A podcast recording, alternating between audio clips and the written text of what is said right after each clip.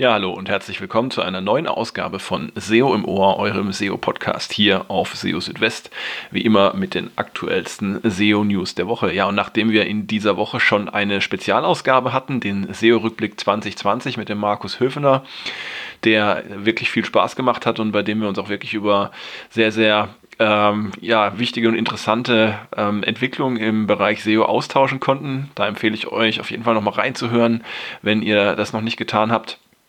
Ähm, ja, dann gibt es jetzt schon wieder eine neue Ausgabe und eigentlich kann man schon wieder sagen, eine Spezialausgabe, denn es gab gleich zwei sehr interessante Dinge in dieser Woche und deshalb wollen wir uns in dieser Woche auch auf diese zwei Dinge konzentrieren.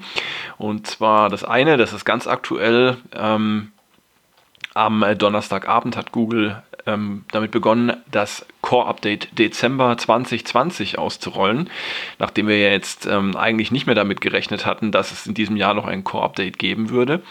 Ähm, da gehen wir nachher noch ein bisschen drauf ein. Und das zweite Thema, was ähm, ebenfalls sehr wichtig und interessant ist, war und ist diese Woche. Ähm, das, ist, ähm, die, das sind die neuen FAQs, die Google zu äh, den Core Web Vitals bzw. zum Page Experience Update rausgebracht hat am Tag vor dem Core Update. Ähm, und ja, am Rande vielleicht noch zu erwähnen, dass es auch schon vor diesem Core-Update nach einem weiteren Google-Update ähm, ausgesehen hat. Ob jetzt da ein Zusammenhang besteht oder nicht, ähm, kann man jetzt nicht so genau sagen. Jedenfalls ähm, sieht es schon seit dem ersten äh, Dezember oder beginnend mit dem 1. Dezember so aus, als gäbe es da größere Bewegungen auf den Suchergebnisseiten. Aber jetzt fangen wir mal an mit dem ja, Core-Update vom Dezember 2020. Vielleicht nochmal ein paar Worte vorab zur Entstehungsgeschichte. Ähm, es wurde ja immer wieder nachgefragt, auch von Webmastern und SEOs, ob es äh, noch ein Core-Update geben würde in diesem Jahr, beziehungsweise wann das nächste Core-Update dann tatsächlich ansteht. Und ähm, da hatte vor ich weiß nicht, vor zwei Wochen war es, glaube ich, ähm, hatte äh, John Müller noch Andeutungen gemacht, ähm, die ja eher darauf schließen ließen, dass es ein solches Update wohl nicht mehr geben würde in diesem Jahr. Denn ähm, ja, man wolle doch vermeiden, größere Änderungen zum Jahresende durchzuführen und besonders in diesem Jahr sei das schwierig. Ähm, daraus hatte zumindest ich die Folgerung gezogen, dass wohl in diesem Jahr kein Core-Update mehr geben wird. Ähm, nichtsdestotrotz ähm, war natürlich klar, dass es auch weiterhin ähm, Updates geben wird, kleinere Updates zumindest, vielleicht auch das ein oder andere größere, da haben wir auch schon einige Bewegungen gesehen. Und tatsächlich hat es jetzt äh, oder gibt es jetzt wirklich ein neues Core-Update. Das wurde gestern Abend per äh, Twitter bekannt gegeben. Da hat Google in ja, der üblichen Form, wie es auch bei den letzten Core-Updates war, ähm, einen äh, Tweet abgesetzt über das Google Search Liaison ähm, Account und eben erstmal angekündigt, dass ähm, später am Tag ein, ein äh, breit, breites Core-Algorithmus-Update ausgerollt würde, so wie es eben verschiedene Male im Jahr passieren würde. Und der Name dafür ist December 2020 Core Update. Und die Empfehlungen äh, zu diesem äh, Core-Update ähm, entspricht den Empfehlungen, die es auch schon bei vorherigen Core-Updates gegeben hat. Dazu hatte Google ja extra einen Blogpost verfasst. Mm, da gehen wir jetzt gleich auch noch ein bisschen drauf ein, was man tatsächlich tun kann. Genau, und dann einige Minuten später kam dann die Bestätigung, dass der Rollout tatsächlich begonnen hat. Wichtig dabei ist, dass es jetzt kein Rollout, der praktisch wie äh, auf Knopfdruck funktioniert. Es äh, wird gestartet und dann ist gleich alles anders. Nein, das Ganze dauert mehrere Tage bis zu zwei Wochen, bis es dann komplett ausgerollt ist. Das liegt einfach daran, dass ähm, ja, Google äh, seine Daten über verschiedene Rechenzentren ähm, weltweit verteilt hat und äh, dass natürlich bei solchen Core-Algorithm-Updates ähm, auch viele verschiedene Aspekte betroffen sind. Ähm, bis das dann alles tatsächlich ähm, effektiv wird, dauert das dann einfach eine gewisse Zeit. Und ja, ähm, viele haben auf dieses Core-Update gewartet. Wahrscheinlich vor allem diejenigen, die beim letzten Core-Update Verluste hinnehmen mussten und ähm, hoffen jetzt, dass mit diesem Core-Update die Dinge wieder besser werden. Ähm, Voraussetzung ist natürlich, dass man in der Zwischenzeit oder dass man die Zwischenzeit auch genutzt hat, um Verbesserungen durchzuführen. Und äh, welche Verbesserungen helfen bei solchen Core-Updates? Das ist ja eine Frage, die immer wieder diskutiert wird. Denn es ist ja ähm, leider oder auch zum Glück, je nachdem, wie man es sieht, ist es nicht mehr so, dass man mit kleinen ähm, Änderungen und Tricks ähm, Rankingverluste einfach wieder ausbügeln kann, sondern ähm, wenn eine Website Rankingverluste durch ein Core-Update hinnehmen muss, dann äh, sind da meistens ähm, ja, umfangreichere ähm, Optimierungen nötig, um das Ruder wieder rumzureißen. Also im Großen und Ganzen kann man das auf die zwei Schlagworte Relevanz und Qualität hm, herunterdampfen. Das heißt, ähm, wenn eine Website bei Core Updates Rankingverluste ähm, erleidet, dann bedeutet das, dass Google die Inhalte eben nicht mehr für so relevant erachtet für die betreffenden Suchanfragen wie zuvor und oder dass die Qualität durch Google nicht mehr so hoch ähm, eingeschätzt wird wie eben zuvor. Und ähm, da wird es jetzt natürlich dann spannend, äh, wenn es um die Frage geht, was äh, kann ich als betroffener Webmaster denn machen, wenn ich jetzt Rankingverluste durch ein Core-Update erleiden musste. Und ja, in diesem Fall gibt es zwei Anlaufstellen, die man sich da mal zu Gemüte führen sollte.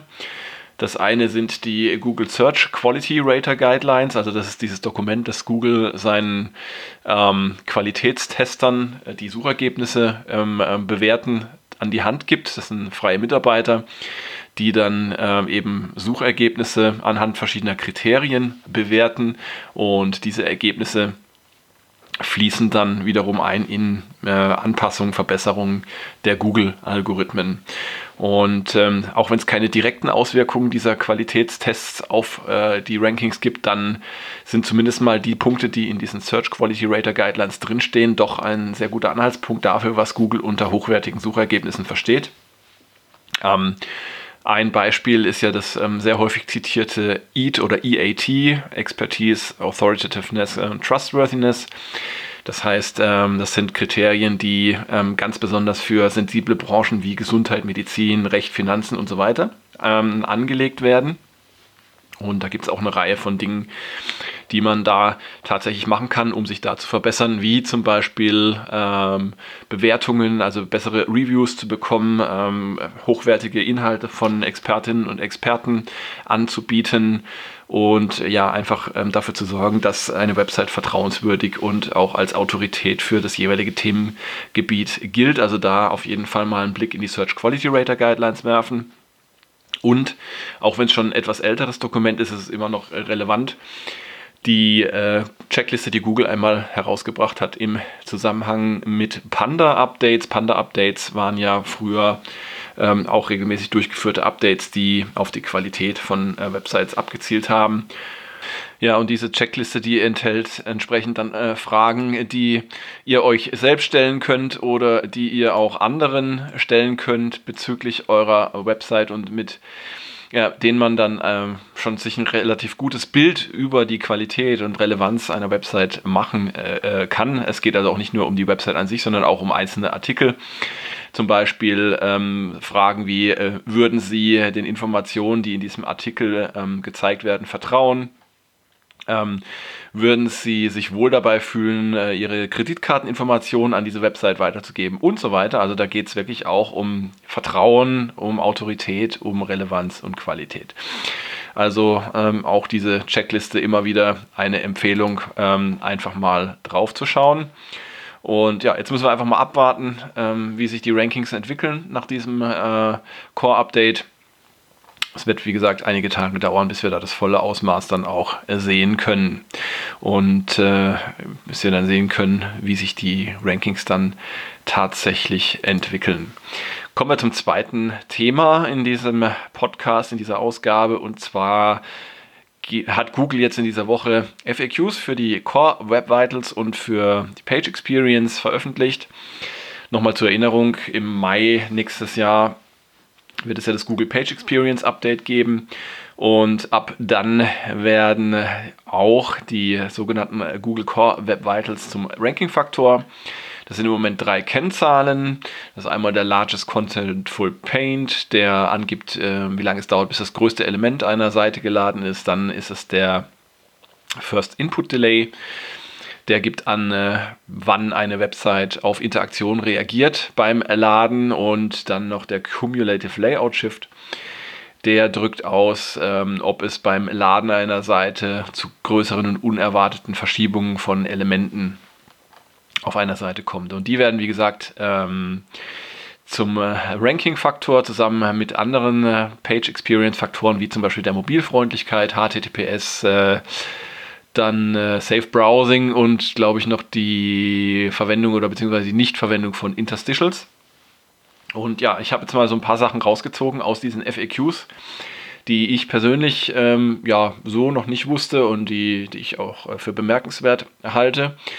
Ähm, eine Frage, und da gab es leider keine klare Antwort drauf, ist, ob ähm, tatsächlich die Grenzwerte für alle drei Core Web Vitals eingehalten werden müssen. Oder ähm, was passiert zum Beispiel, wenn man jetzt ähm, die Grenzwerte von einem oder zwei dieser Core Web Vitals überschreitet oder und der dritte Wert ist okay.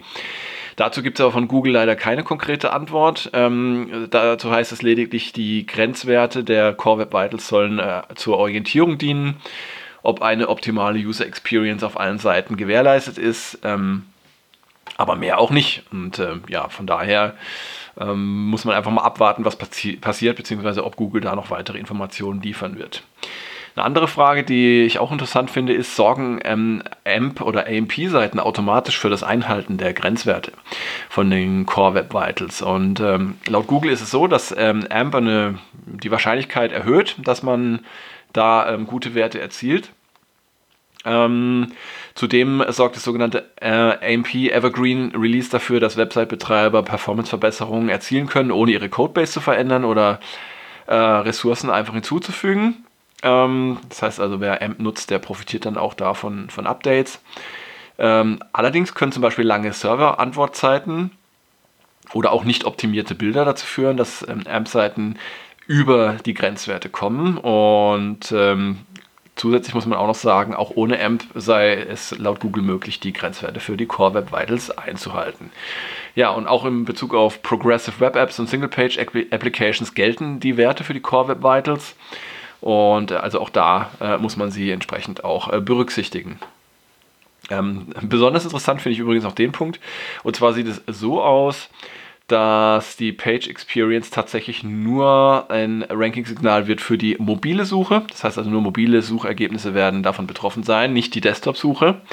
Ähm, ist aber auch äh, noch unklar, ob das dann auch so bleiben wird. Das ist, gilt jedenfalls für den aktuellen Stand. Das heißt, als Fazit kann man ziehen, es bleiben nach wie vor weitere Fragen oder viele Fragen offen äh, im Hinblick auf Core Web Vitals und das Page Experience Update. Aber Google hat ähm, in Aussicht gestellt, dass es da dann ähm, auch noch äh, bis zum Mai weitere Informationen geben wird. Ähm, und dann sind wir mal gespannt, was da noch alles kommen wird. Ja, und damit sind wir jetzt auch schon wieder am Ende dieser Ausgabe von SEO im Ohr. Dieses Mal nur zwei Themen, dafür zwei besonders wichtige.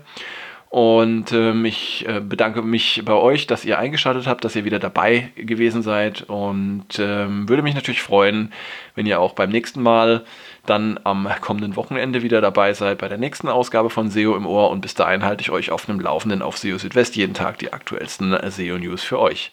Bis dahin macht's gut, ciao ciao, euer Christian.